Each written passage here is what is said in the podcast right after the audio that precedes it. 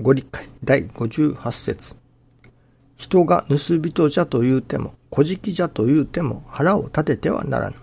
盗人をしておらねばよし。小じじゃと言うても、もらいに行かねば小じではなし。神がよく見てお。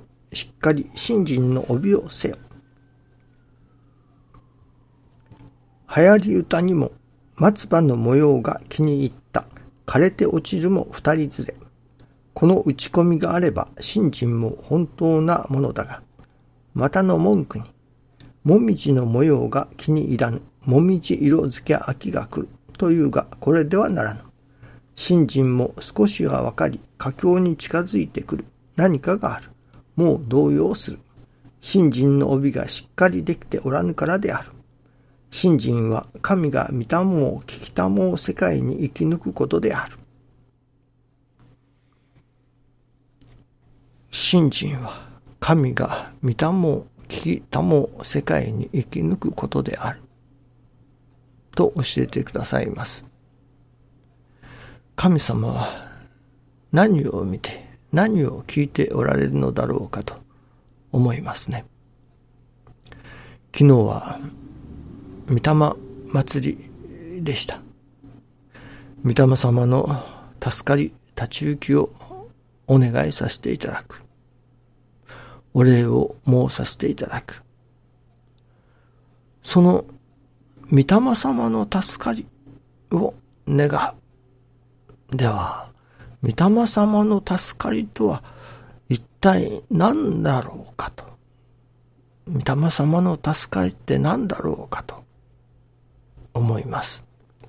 確かに、御霊様が助かれますようにと願いますけれども、では一体どういうことが助かることなのかと。私ども、この世の私どもには肉体があります。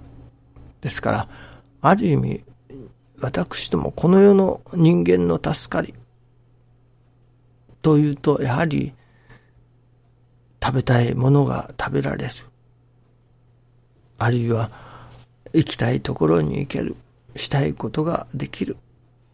それらは大抵肉体を持っておる私どもの感覚での助かりというのでしょうかね。痛み病気あっては家業出来方しと言われるからその痛みや病気が取り除かれること。を願う。その、例えば、お金も、お金がないと困りますね。食べるものも食べない。欲しいものも買えない。やっぱりお金が大切だと。まあ、師匠もお金がないのは首のないのも同然だと言われるから。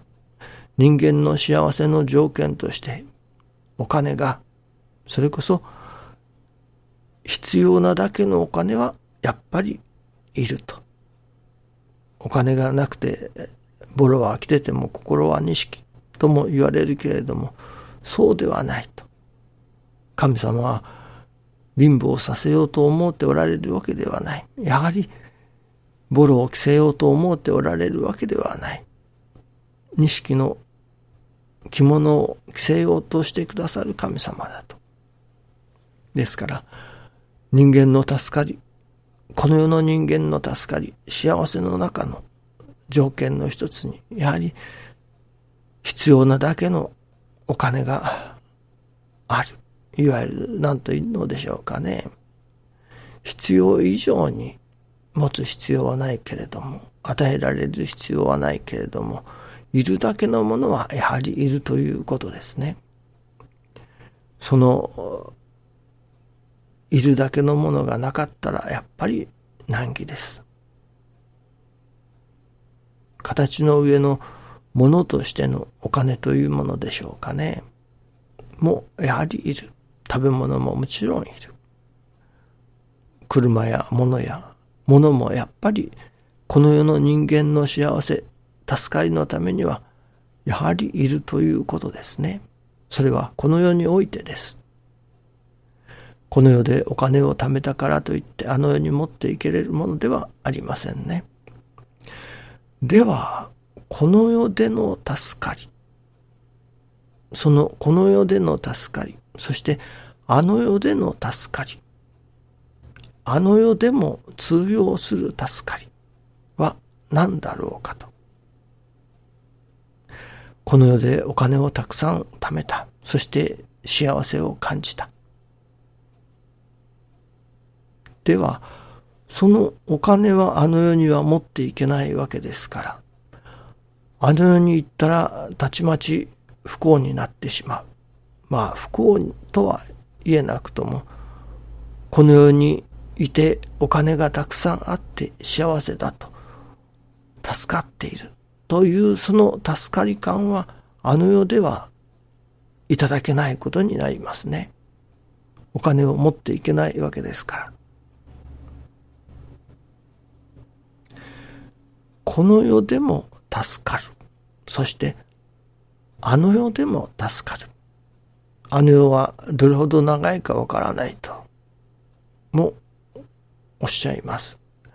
この世ではたかだか100年そこそこ、長く生きて100年そこそこ。だけれども、あの世では何百年、あるいは何千年といるのかわからない。ですから、あの世の方が本番なのだと。あの世での助かりをしっかりいただかなければならない。この世で助かったものをあの世に持っていき、あの世でも助かった御霊としての生活をする。さあ、あの世での助かりとは何だろうか。あの世に持っていけれる助かりとは何だろうか。せっかくならば、この世にいる間に、あの世でも通用する助かり。を、まあ、蓄えておくというのか、身につけておくというのか、心につけておくというのか、そうでなければ意味がありませんね。この世でどんなに金殿玉露ですか。金蘭ドンスですかそういうものを身につけて助かっていると感じていても、あの世には何にも持っていけないわけですから。人間がこの世に生まれてくるときは真っ裸だと言います。また、あの世に帰るときもまた真っ裸で帰っていくことになるのでしょうね。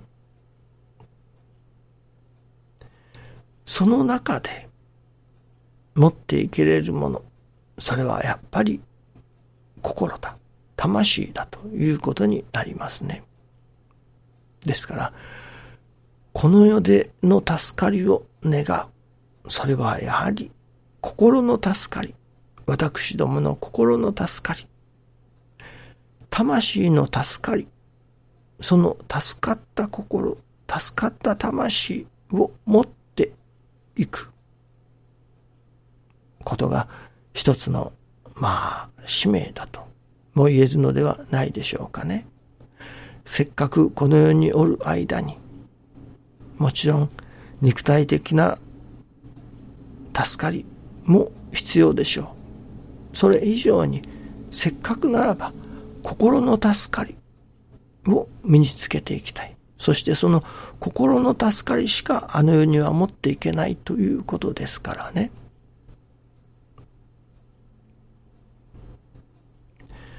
なるほど、痛いかゆいがある。その痛いかゆいを取り除いてもらう。そこに助かりを感じる。それもこの世での助かりの一つでしょう。しかしもしそこに痛いかゆいを感じる。けれどもありがたい。という肉体の助かりを超えたところの心の助かり、魂の助かりを得ることがやはり第一の目的でなければならないと思いますね。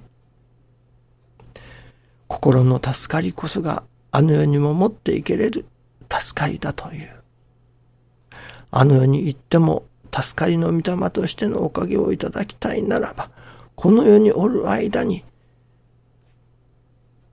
心が助かる。そういうおかげをやはりいただいておかねばならないということになりますね。どうでも肉体的な助かりから心が助かる心が助かっている世界を目指させての新人でありたいと思いますね。どうぞよろしくお願いいたします。ありがとうございます。